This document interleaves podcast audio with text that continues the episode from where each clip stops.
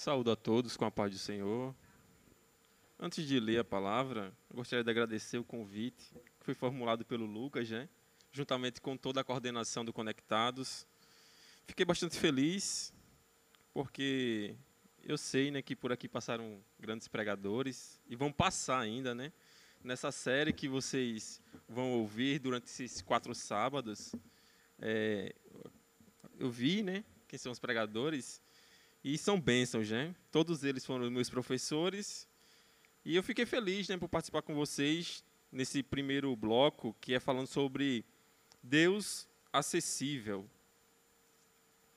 O texto que irei ler encontra-se em Hebreus capítulo 4, versículo 16. Cheguemos, pois, com confiança ao trono da graça, para que possamos alcançar misericórdia e achar graça a fim de sermos ajudados em tempo oportuno. O autor aos Hebreus, ele quando escreve, ele tem o pleno conhecimento tanto do Antigo Testamento, porque ele era um judeu, por isso que muitos acreditam que foi escrito por Paulo, né? Outros acreditam que foi escrito por Lucas. Mas ele era um conhecedor nato da cultura judaica. E quando ele escreve aqui que nós devemos chegar com confiança ao trono da graça, é porque ele tem pleno conhecimento que nós temos acesso. Mas como é que esse acesso foi dado a nós? O porquê nós temos que ter esse acesso? Primeiro, né? O que é acesso? Acesso é você ter ingresso a algum local. Se pensarmos, fazer uma analogia né, com o cinema, por exemplo, você quer acessar o cinema, você precisa comprar o ingresso. Mas ao comprar o ingresso, você tem alguns direitos de entrar, de permanecer. Mas se você sair desse local, você terá alguns prejuízos. Né? Quais são eles, por exemplo? Você pode não assistir o filme por completo, né? ou ter algum outro prejuízo né, do que você queria ter lá dentro, mas você agora não terá mais. Da mesma forma, é o nosso acesso à presença de Deus. Então, hoje, nós vamos ver que nós temos acesso à presença de Deus. Que também esse acesso nos traz bênçãos. E quando nós saímos desse acesso, nós temos alguns prejuízos. Então, quando nós vamos ver na Bíblia Sagrada, desde os primórdios, nós vemos lá em Gênesis que Deus ele mantinha um relacionamento com o homem. Quando Deus cria o homem, ele cria o homem perfeito. O homem é criado à imagem e semelhança de Deus. Mas que imagem é essa que o homem é criado? Ele é criado à imagem moral de Deus, à imagem intelectual e também social de Deus. Porque Deus ele é sociável. Deus ele é composto por três pessoas: o Pai, o Filho e o Espírito Santo. Da mesma forma, ele cria o homem, um ser sociável. Também ele cria um homem com intelecto. Então, o homem que foi formado ali no jardim não se compara ao homem que nós temos hoje. Então, o homem ali no jardim era um homem muito superior intelectualmente ao que nós temos hoje. E o homem também que estava lá no jardim, a moral dele, o ser moral, era completamente diferente do que nós temos hoje, porque o homem foi criado de forma perfeita. Esse primeiro momento que Deus cria o homem, teologicamente, é dividido em sete períodos. Né? Então, esse primeiro período é chamado de período da inocência, que o homem estava inocente referente ao pecado e referente às coisas erradas. Ele mantinha um relacionamento com Deus constantemente. A Bíblia nos afirma que Deus mantinha esse relacionamento com o homem na viração do dia. Alguns acreditam que era ao amanhecer, outros acreditam que era ao entardecer. Mas independente se era ao amanhecer ou entardecer, Deus mantinha um relacionamento com o homem. Esse relacionamento era perfeito, porque o homem estava sem pecado. Mas a desobediência do homem vai causar prejuízos. Qual era a responsabilidade do homem quando ele estava nesse período da inocência? Era apenas obedecer e não comer do fruto. Quando ele come do fruto, vai vir o prejuízo. Por isso que eu disse que nós temos acesso à presença de Deus, mas quando nós saímos da presença de Deus, nós temos prejuízo.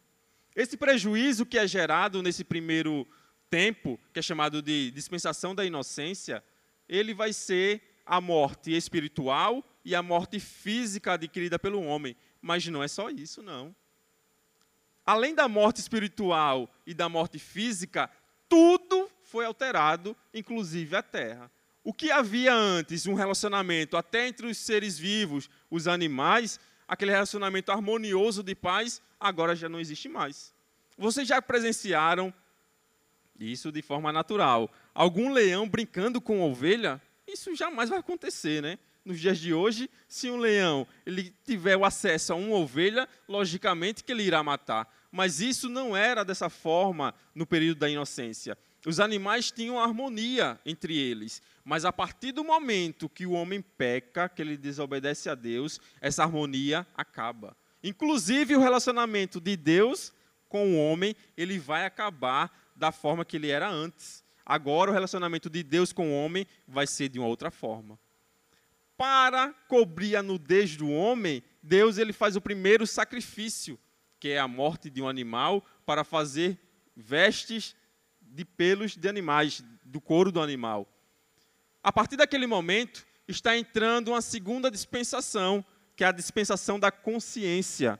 O homem agora é consciente dos seus pecados. E também ele não mais vai ser aquela forma harmoniosa com Deus. O relacionamento de Deus com o homem nesse período, nós vemos apenas em alguns pontos. Quais são esses pontos? Deus ele fala com o homem quando ele vai sentenciá-lo. Então, após o pecado, Deus fala para o homem: agora você vai comer do seu suor. A mulher será submissa ao seu esposo. A mulher sentirá dor ao dar à luz. Que isso não era antes dessa forma, mas agora será dessa forma. Então, na sentença que Deus dá ao homem, ele está tendo uma comunicação. Após esse momento, a outra comunicação que Deus tem com o homem é quando ele encontra-se com Caim para dar também uma sentença.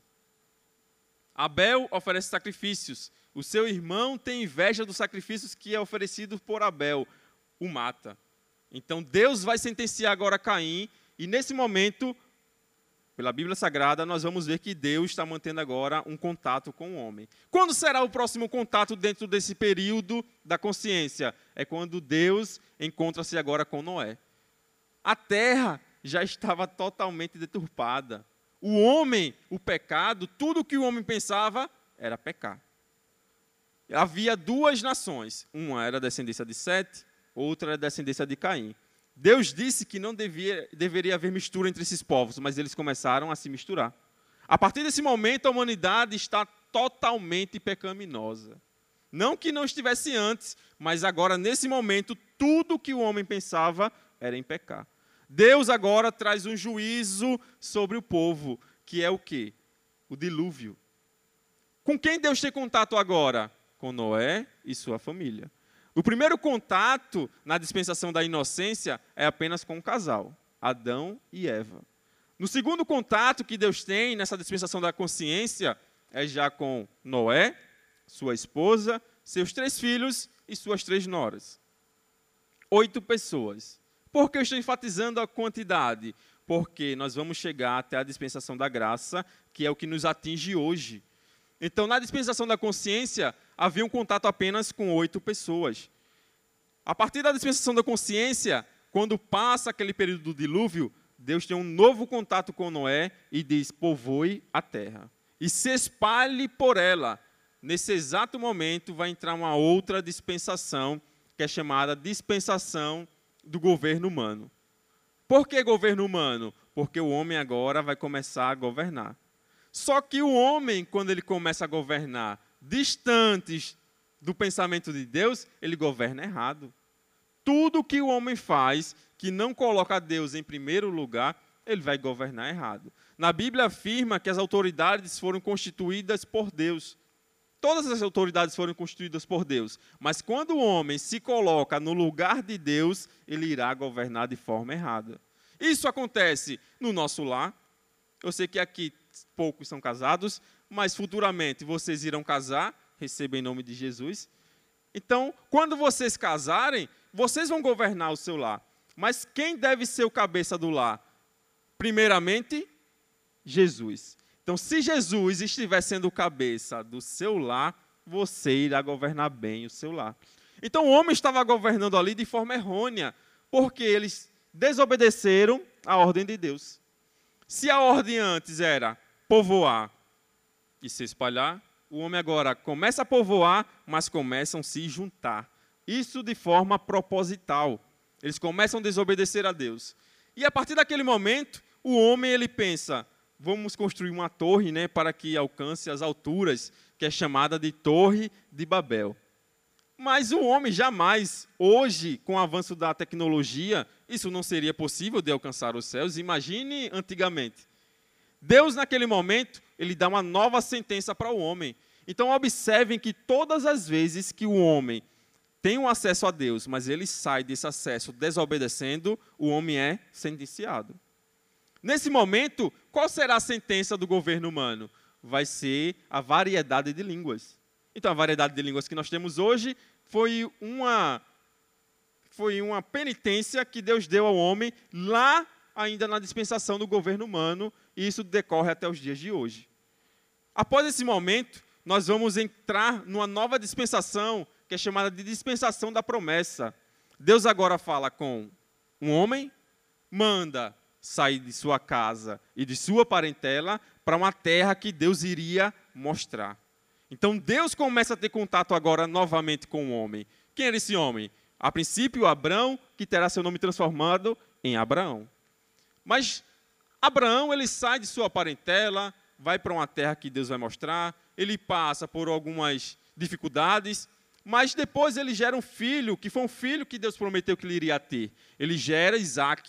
Isaac vai gerar Jacó. E Jacó vai dar origem a doze filhos, que vai dar origem a doze tribos.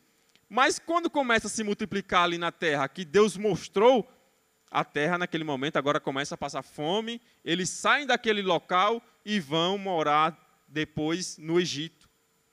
Isso é uma desobediência. Deus, em nenhum momento nas Escrituras, ele fala que o povo dele deveria ir morar no Egito. Vocês conhecem bem a história, José estava sendo governador naquela época, e José convida para que eles venham morar no Egito, em uma terra próxima, para que eles sejam alimentados, sejam cuidados, mas Deus não mandou fazer isso. Eles deveriam permanecer na terra que eles estavam. Era uma promessa de Deus. O que nós aprendemos com isso? Quando Deus promete alguma coisa para você, todos nós aqui temos promessas.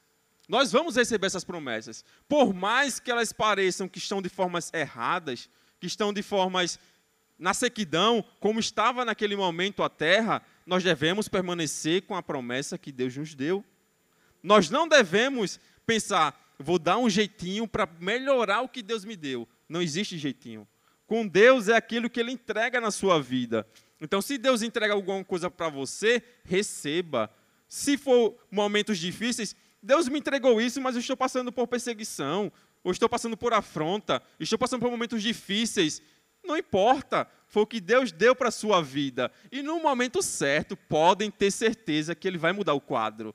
Com Deus, tudo é perfeito. Então, se hoje você passa por um momento que está de dificuldades, em pouco tempo, Deus vai mudar esse quadro. Quando eles estão ali na terra do Egito, vem agora o novo faraó, que a Bíblia nos relata que ele não conhece mais José. Esse não conhecer José não é pelo fato de que ele não lembrava, não é isso. Até porque José era governador do Egito, ele morreu. E a história de que um homem estrangeiro chegou ao Egito e salvou toda uma nação e povos circunvizinhos, isso era passado de geração em geração. Então, por que a Bíblia nos relata que esse faraó não conhecia José? Era pelo fato de que ele não queria que José tivesse tido aquele posto. Por conta disso e por conta de sua soberba, começa a perseguição contra o povo de Deus. Então, o povo é perseguido, é sentenciado, não é pelo fato de que Deus queria aprovar o povo, é porque eles não ficaram na promessa que Deus tinha dado. Eles saíram da terra que Deus tinha prometido e foram morar no Egito. Agora entra uma nova dispensação quando o povo sai do Egito, que é chamado de Êxodo. Qual é essa dispensação? É a dispensação da lei. É nessa dispensação que nós vamos decorrer mais um pouquinho de tempo, porque essa dispensação vai apontar para uma nova dispensação, que é essa que nós estamos vivendo hoje, que é a dispensação da graça. Na dispensação da lei, que se inicia com a saída do povo do Egito, a adoração, como já foi cantado aqui, pelo grupo de louvor, a adoração não tinha um acesso como nós temos hoje. Hoje nós entoamos os louvores aqui. Acredito que todos vocês sentiram a presença de Deus aqui, desde o início do culto até agora. Porque a presença de Deus hoje está em nossa vida, diferente da dispensação da lei. A presença de Deus não estava no povo. A presença de Deus estava em um local específico, que era a Arca da Aliança.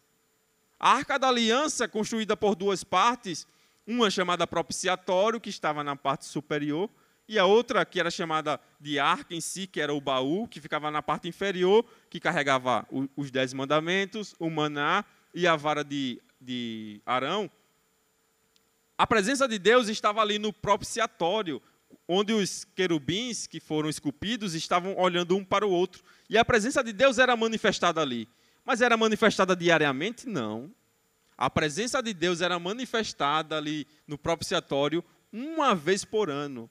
No momento em que o sumo sacerdote, ele se consagrava durante uma semana, oferecia sacrifícios ao Senhor, e como forma de reconhecimento desse sacrifício pela vida do sumo sacerdote e pela vida do povo, Deus se manifestava ali na Arca da Aliança.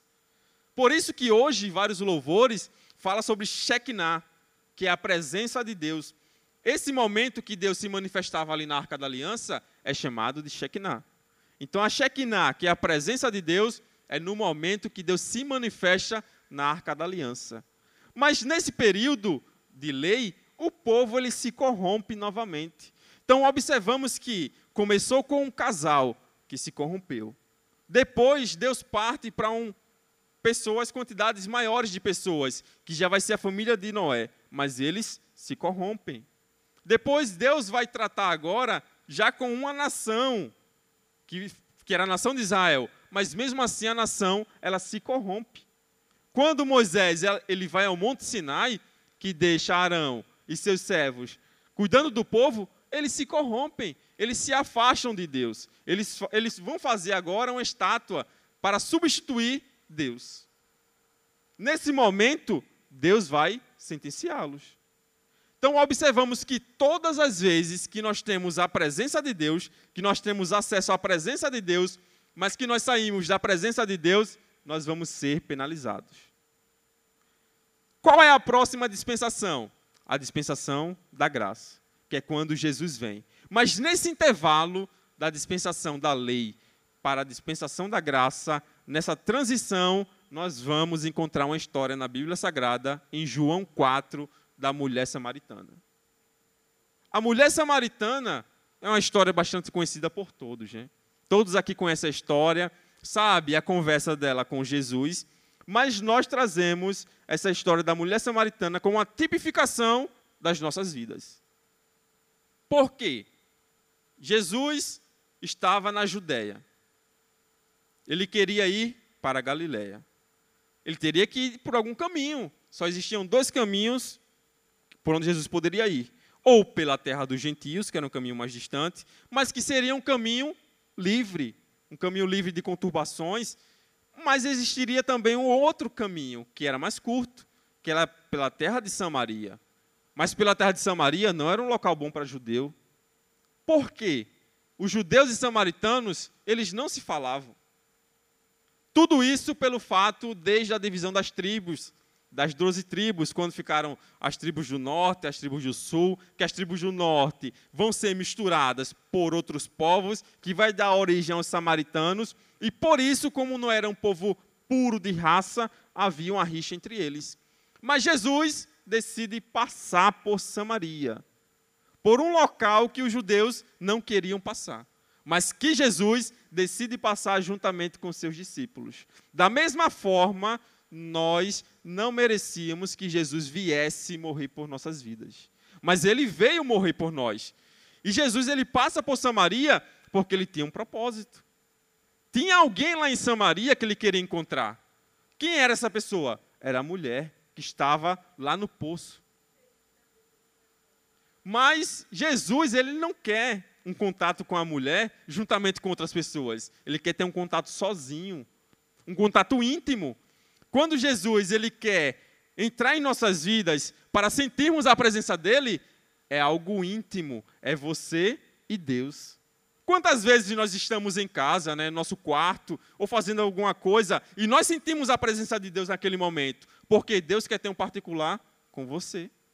Da mesma forma que Jesus ele queria ter um particular com aquela mulher que estava necessitando, Jesus também quer ter um particular com você. Jesus nessa tarde, início de noite, Jesus ele quer ter um particular também com você.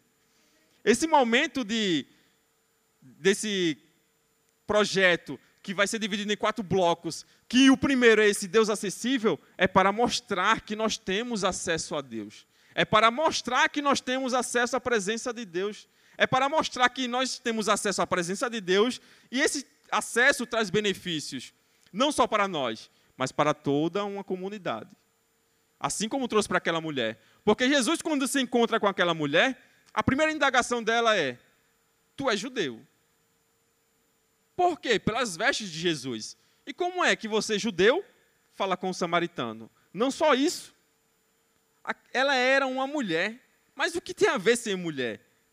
Naquela época, um homem que era tido como mestre, assim como Jesus, não poderia ser visto conversando com nenhuma mulher na rua, inclusive a sua esposa. Então, o mestre, assim como Jesus, que fosse casado, sua esposa poderia acompanhá-lo, mas não conversar nada com ele na rua. A conversa era em casa. Agora imagine Jesus sendo judeu, sendo um mestre, conversar com uma mulher samaritana. O que a história traz para nós? Quebra de protocolos. O que é difícil para você, para Jesus não é nada. Então Jesus ele vem ao mundo morrer pela humanidade por pessoas que não mereciam, por pessoas que estavam totalmente mergulhadas em pecado. Hoje nós estamos aqui, não é porque nós somos bonzinhos, não é porque eu mereço a graça de Deus em minha vida, não. Nós estamos aqui hoje porque Jesus morreu por nós, ele se ofereceu em sacrifício em nosso lugar, mas sem nós merecermos. Assim como aquela mulher também não merecia conversa com Jesus. Por que está falando que não merece aquela conversa com Jesus? simplesmente pelo fato que ela estava totalmente deturpada moralmente e espiritualmente. Como assim moralmente? Só porque ela era samaritana? Não. Quando Jesus indaga ela, mulher, cadê o teu marido? Ela diz, eu não tenho. Jesus diz, é, dissesse bem, né? Que você já teve cinco e o que tem não é teu. Muitos falam ou pensam que quando Jesus afirma isso, é que ela teve cinco relacionamentos, estava no sexto, mas nenhum do relacionamento ele foi realmente oficial. Não, não é isso. Quando Jesus fala que ela teve cinco maridos, é porque ela casou cinco vezes.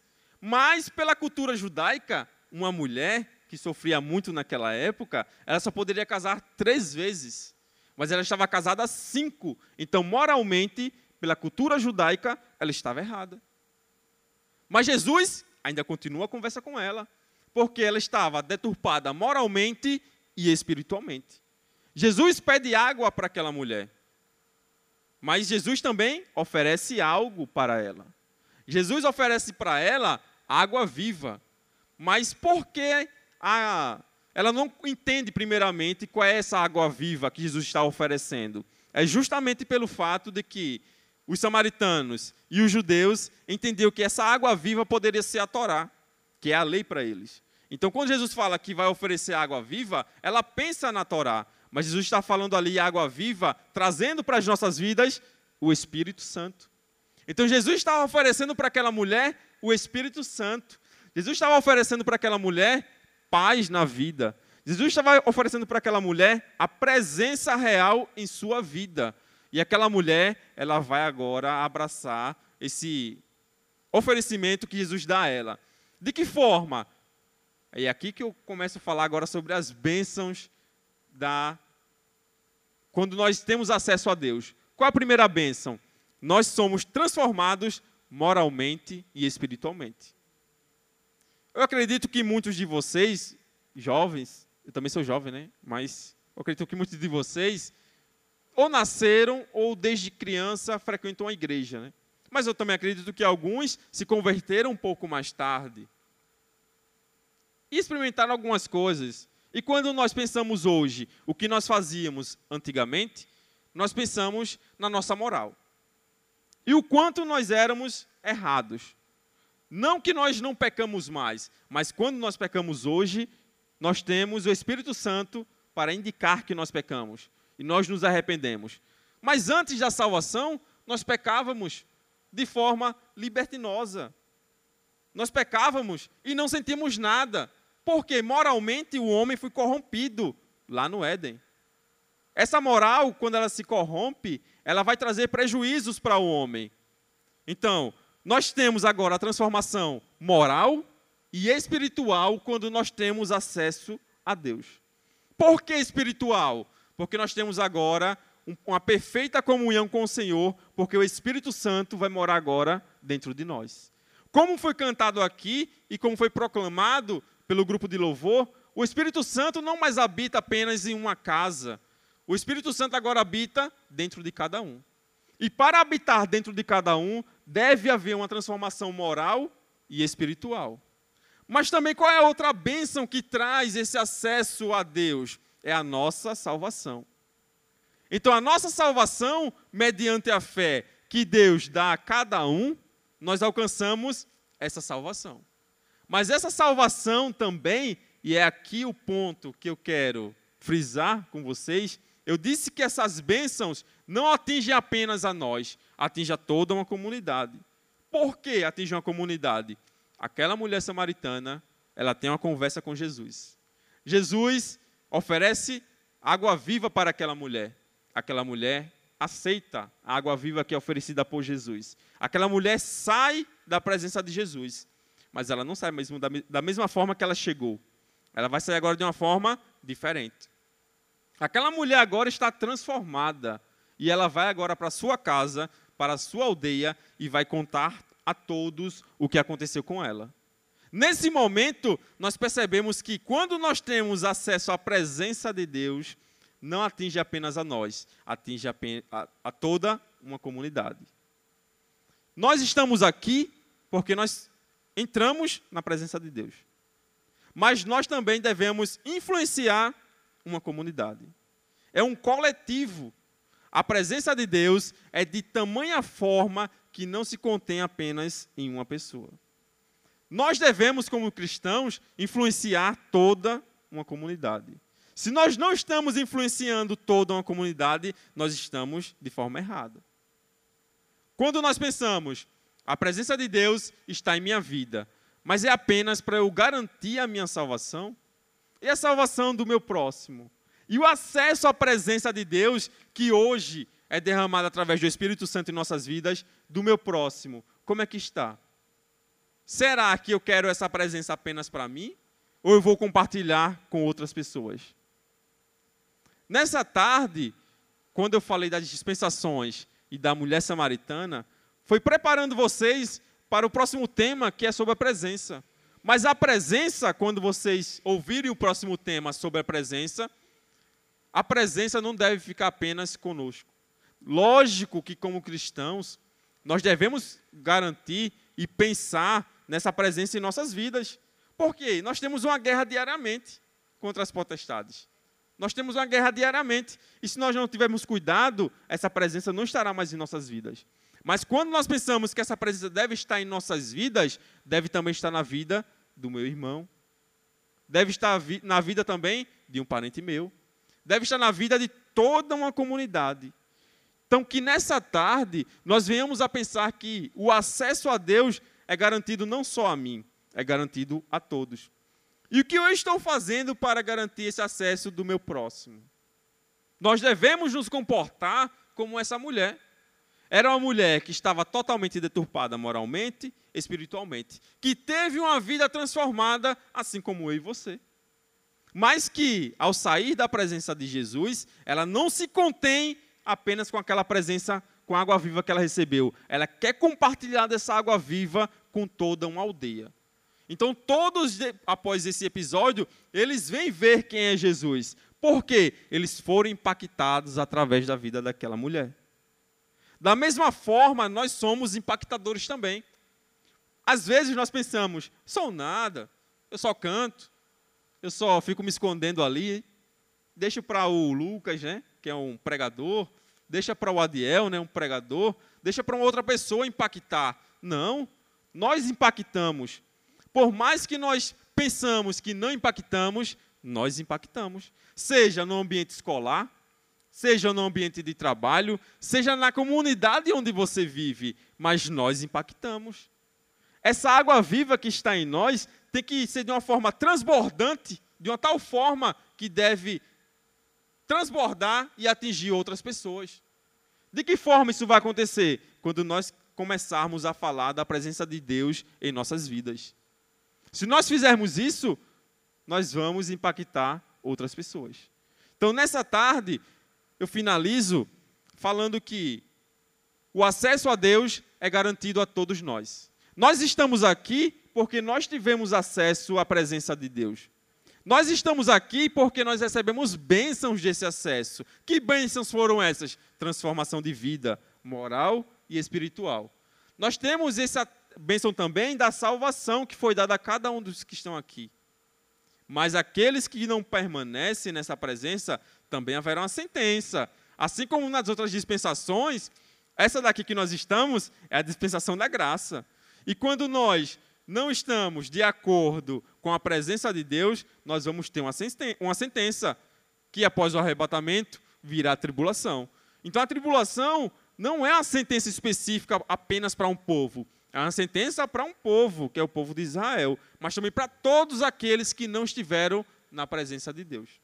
Então nós devemos buscar a presença diariamente, constantemente. Assim como nós nos alimentamos, assim como nós respiramos oxigênio a todo momento, nós devemos buscar a presença de Deus a todo momento. Que Deus abençoe vocês e que venhamos a buscar cada vez mais a presença de Deus. Amém.